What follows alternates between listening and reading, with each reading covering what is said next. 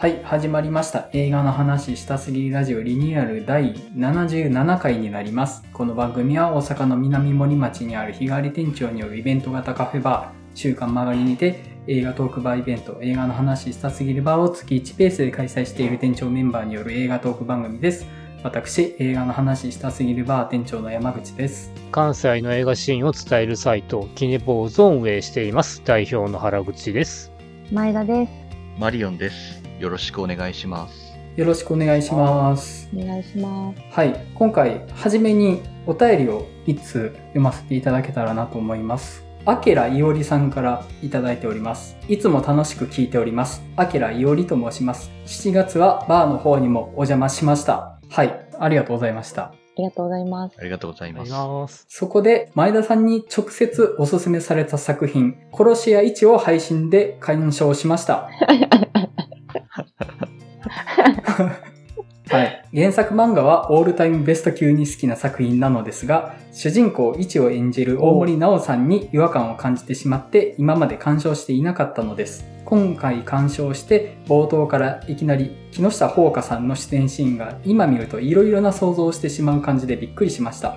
ああ 苦笑い。そこからの今まで見た映画で一番嫌な感じのタイトルにも圧倒されました。劇中のバイオレンスシーンも痛みが伝わる強烈な表現のオンパレード。また、現在も映画界で活躍されている名優さんがみんな若くてお顔がツルツルです。寺島進さんは20年後の現在でも本作同様拷問されて最後には殺される薬剤役をやってましたね。大森さんの位置も個人的にはありでした。浅野忠信さんのビジュアルや自傷行為のえげつなさにはビビりましたが、演技の面では原作の柿原の変態っぷりには届いていなかった印象です。一番お気に入りのシーンはジジイがバキバキボディを披露するところです。他にもたくさん語れる要素のある作品なので、またバーにお邪魔していろいろ語りたいですと。はい、ありがとうございます。やっありたがとうございます。ー。ありがとうございます。あります。ジジイバキバキシーン、いいですよね。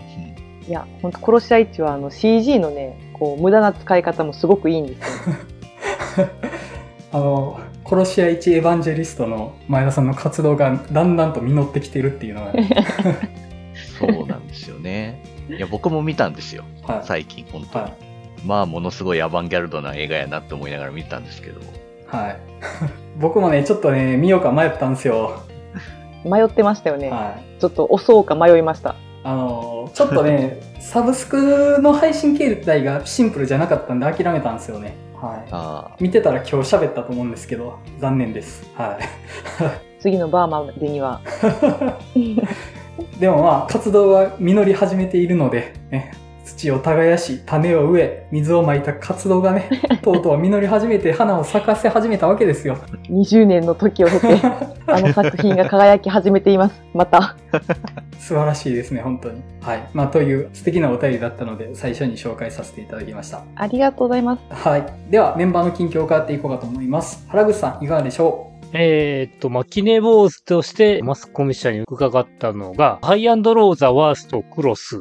と、アキラとアキラはい。を見てましたと。で、あと取材で、劇場版猫物件で結局監督にインタビュー取材とかしてましたといったところですかね。うんうん。みんなハイアンドローは見てんだっけ？僕はなんぼか、クローズとかは。クローズは見てないですね。全然見たことない。あ、だからね、今回はスズランが出てくるので、またスズランのね、ボスとかが強すぎて凄まじいとか、あと、クローズにも出ているとある俳優さんが今回もちょこっと出たりするので、結構クローズファンも楽しめる内容かなってとこですかね。うんえ、ハイアンドローとクローズってなんか世界線一緒なんですか？一個前の映画で重なったんですよね。え、マジですか、はいそうそうそう。あの、だから結局、ワーストやね。ワーストが入ってきて、うんへークローズの。うんうん。で、一個前のハイアンドローザ、ワーストは、だからスズランっていうのが向こう側にいるやべえぞって終わってんけども、うん。今回は堂々と乗り込んでも登場するんで、うーん。だから全然、かつてのクローズはキャラクターちゃうし、あっちのクローズはね、みんな卒業とかしていってるので、うん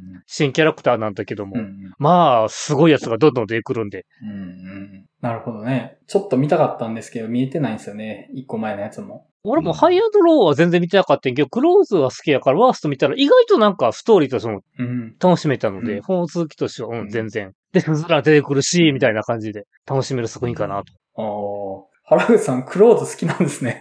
あの、ちょっと意外。確かに。好きっすよ。うん。あそれこそ、あの、うん、携わってる監督とかが好きやったりもするんで。ーあー、なるほど。おあ、映画のね、あ、そう、映画のね。はいはい。あ漫画の方かと思っ。てってきり漫画の方かと思ってましたあ。、えっ、と、あー漫画チャンピオンだけ、チャンピオン関係は全然読んでないんだけど、映画ははい、普通に好きですけど。ああ、なんか、イメージ通りに戻りました。今、ここで。はい。まあね、今日はね、あの、そっちの特集だけど、うん、そっちの漫画は通ってないんだけども。うん。はい。あ確かに、あの、チャンピオンは原口さんっぽくないなとは思ったので。そうやな、うちはなかったな、うん。はい。はい。前田さん、最近いかがされてますか？最近、ちょっと短歌を読むのに忙しくて、映画を全然見れてない。そうそう、なぜかねそう、はい。急に短歌にハマってまして、はここのメンバい。はい。僕と前田さんとマリオンさんが、まあ、短歌を最近読んでるっていう。そうですね。はい。ー、そうなの短歌というアバターでひと夏の恋をしているんで、今ちょっといろいろと忙しくて、いやー、あの、前田さんの歌、エモいっすよね、マジで。マジでエモい。ねうん。いや、もう、いや、本当お二人の短歌読んでるんですけど、なんでこんなハイセンスな短歌読めるんやろうって思いながら、もう、羨ましいですよ、そのセンス、みたいに思いながら見てますけど。マリオンさんも大概やと思いますよ。マリオンさんも世界観がマリオンさんでしかないですからね、マジで。そうですね。もう、ちょっと何を書こうにも全部新海誠っぽくなってしまうのはちょっとどうかと思うっていう、自分でも思うようになってきて。うん、なんか、結構その、その情景を思い浮かべれるように考えて書くのが難しくもあり、楽しくもあり、うん。自分の中ではもう一つの映画のようなうん。ストーリーができてるんですけど、いやー、ちょっとこれからどうなっていくか。は やっぱ、前田さん、切り取るのうまいっすよ、マジで。虫の死体 .com の時からセンスは光ってましたけど。うん。いや、本当フォローしていただいてる方にどう思われてるのかなって思いながらつぶやいてます。いや、でも本当に短歌楽しんでも、楽しい。こ。れを聞いてる皆さんも本当にぜひ読んでみていただきたいですね。楽しい。この楽しさがわかると思います。はそう。いや、本当気軽にできますもんね、本当に。いうん。うんもうなんかその時ちょっとふと思ったことを五七五七七のリズムに乗せるだけみたいな。それ言葉選びが難しかったりする時もありますけど、すごく楽しいですね、本当に。結構なんか映画好きな人には親和性高いんじゃないかなと思います。うん、うん、うん。うん。うん。結構こう映像を思い浮かべながら考えたりするんで、うん。うん。全然映画の話できないんですけど。最近はそんな感じです。ちょっとね、あの、人から映画を見た感想を短歌で歌ったらどうかっていうのを提案されて、おもろいけどむちゃくちゃむずいでしょっていう話をしたんですけど。むずい。むずいっすよね。うん。でもちょっとそういうのもありかもしれないですね。うん。挑戦してみるのは。うん。いやー我々3人のツイッターアカウント見に行ったら見られると思うんで、まあよかったらっていう。はい。あの、そうですね。あの、書いてる時は楽しいんですけど、超恥ずかしいですよね。なんか、見られるの。うん。あげてるけど。まあ、ある時からその恥ずかしさを乗り越えましたね。もうん。うんう、。マリオンさんと山口さんがついてると思って。そう。そうなんです。彼らも大概やぞと思って。うん。大概や。私だけじゃないと思って。うん。なかなかね。いや、ちょっとね、あのーポエットな感じって、ネット空間で嫌われるじゃないですか、割と。まあね。うん。まあまあまあ。いや、なんかそれね、恐れちゃダメやなって思って、人間の本質的なポエマー体質をちゃんと出さないと、健康ではいられないなっていうふうにね、思ったわけです。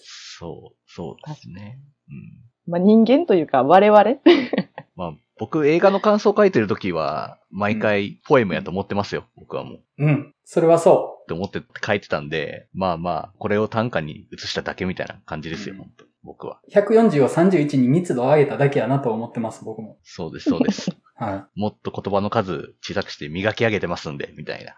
はい。結構喋りましたね。単価について。はい。短歌で。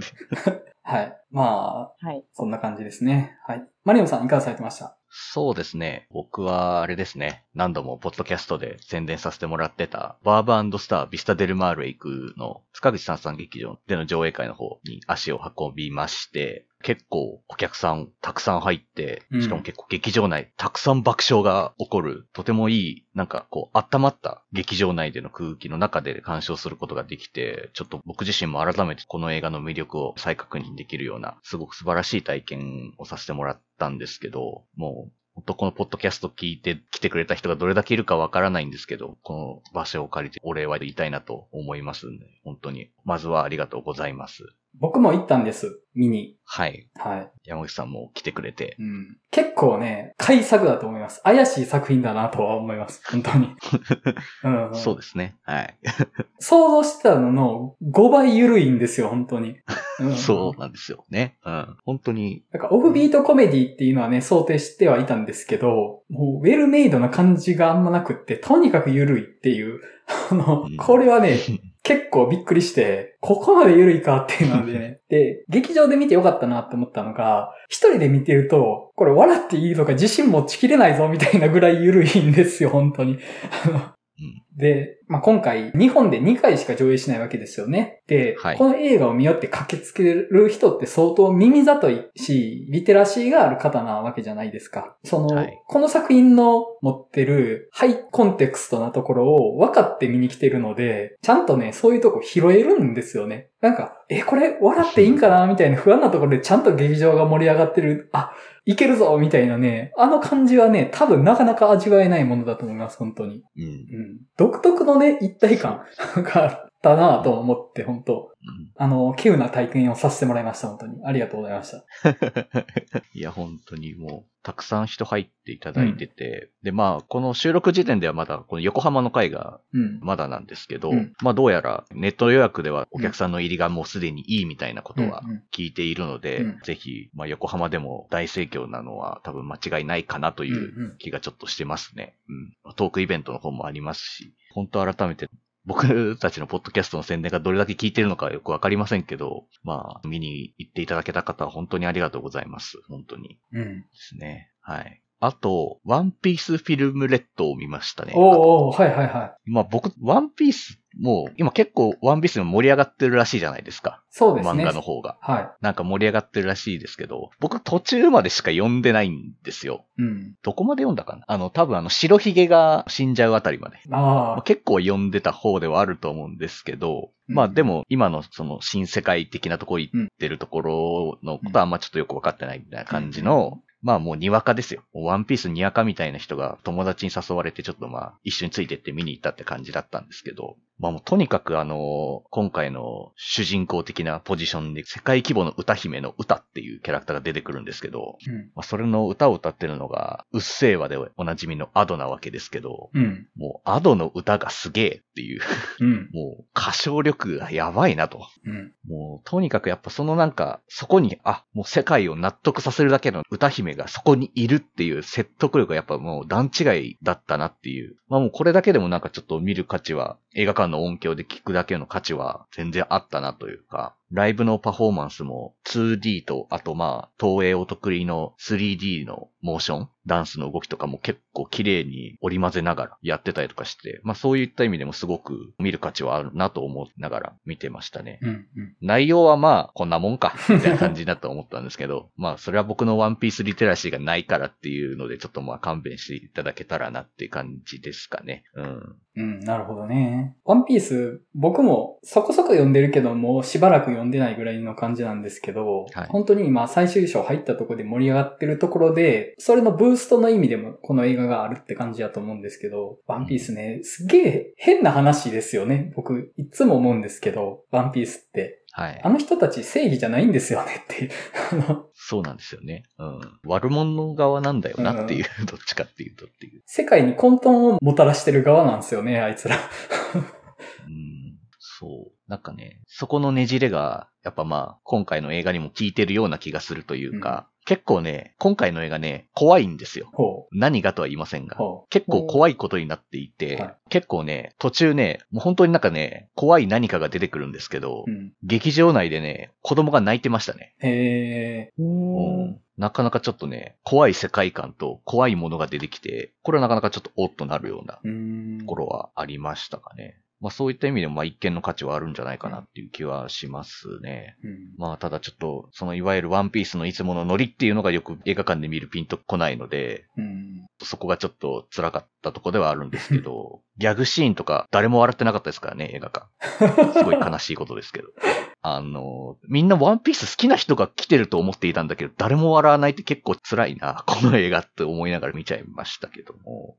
はい。ワンピースのギャグ独特なんですよね。うん。なんか、自分でひたすら面白いと思って喋り続けてる人みたいな雰囲気があって、ちょっと僕苦手意識あるんですよね、ワンピースのギャグって。そうですね。まあ、漫画とかで見る分には面白いけど、映画館で見て、映画として見たときに、これ別にそんな笑えることじゃないというかう、ん。結構滑るよね、これ、みたいなことを平気でやったりとか、まあ話し運び強引だなとか、まあもう、それはもうしょうがないことやなっていう感じですかね。うん。はあ、でもそのあたりは僕、ジャンプ漫画のアニメ見に行った時いつも思いますね。そう。このギャグ漫画やったらキャッチできたけど、アニメーションしかも映画館で見たら結構きついわ、みたいな 時はあります。うん。そうなんですよね。うんまあその辺はその、こういうお決まりですっていうのをこっちが理解できてないからっていうのもあるのかもしれないですけど、まあそういう感じでしたかね。うん。まあでも一見の価値は全然ある映画だったなというふうに思いました。はい。えっ、と、僕はですね、まず、さっき言った、バーバンドスター、ビスタデルマーレイクを見に行ったのと、あと、今回のテーマトークに向けて、家で、ミスミソとピンポンを見ましてですね、ミスミソは結構良かったんですよ。で、まあ、めっちゃ嫌な話ですよね。いじめもひどいし、その、集落の雰囲気もひどいし、で、こんなんありえへんやろ、みたいなぐらい嫌な話なんですけど、極端に濃縮された嫌な感じを殺していくっていう感じが僕なんかスッキリしたんですよね。実際にはあそこまで嫌な人とかってそうそういないとは思うんですよね。あそこまで邪悪な人とかそうそういないですけど、あれもなんかあの瞬間ってこいつらのかけらみたいな要素あったよな、みたいなのを映画の中にギュギュって凝縮して、あの頃のあの時間を殺してくれみたいな感じがあって、で、血しぶきが景気がいいので、なんかね、本当に、そういうカタルシスが本当にあるなと思って、あの、良かったです、本当に。もう、むちゃくちゃな話だと思いますよ。もうあの集落、メンタルモンスターしかおらんのかよ、みたいな感じで、見てましたけど。うん。あの、お二人が言ってた、ゆり映画っていうのはちょっと僕、ピンとこなかったです。あれ？あれ？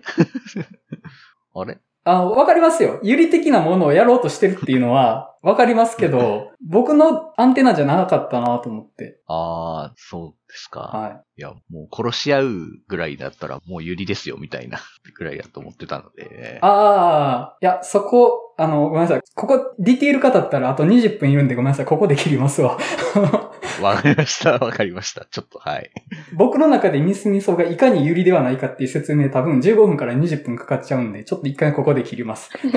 はい。はい。で、ピンポンを見たんですね。で、今までずっと見てなかったなと思って、今回初めて見たんですけど、まあ、漫画の方は見てたので、うんもうね、あの、ペコをやっていいのはうん、ギリギリで窪塚洋介だけと思って、本当に。ギリギリ、本当に。窪塚洋介でさえギリギリ。でも、彼はやれてるって思って、あの、やっぱね、あの、松本太陽の世界って結構、くどいですよね。セリフとか。現実でやったら臭いバランス感覚で存在してて、ペコ以外はちょっとくどいなっていう感じがあったんですけど、もう窪塚洋介のペコだけは、あの、なんかありになってたなと思って。うん。あともう話はね、もうピンポンがいいので、もういいんですよ。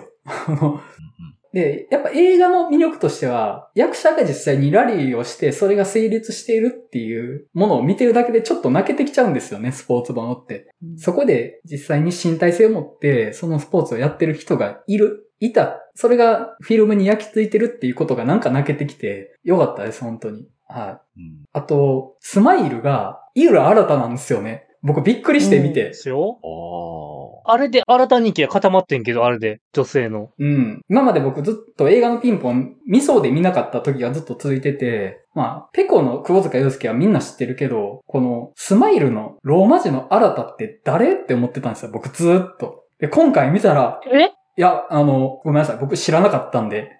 で、今回見てね、井浦新じゃんと思って、でね、もう、若い井浦新がね、もうよくって、もう、眼福ですよ、眼福。あの、ちょっと僕、あの、うひょーってなりながら見てました。あの、よくて。いやーはい。まあ、あの、っていう、そこの話なんですけど、いや、本当にびっくりして、あ、新たって井浦新のことだったのねって思ってね。はい。っていうだけの話なんですけど。ああ。はい。確かにね、ピンポンってやっぱ、まあこれからね、漫画実写化映画の話しますけど、まあその中でも人気の作品ですもんね、やっぱり。はい。まあ、っていうので、今回見てみました。はい。じゃあ、テーマトークいきたいなと思います。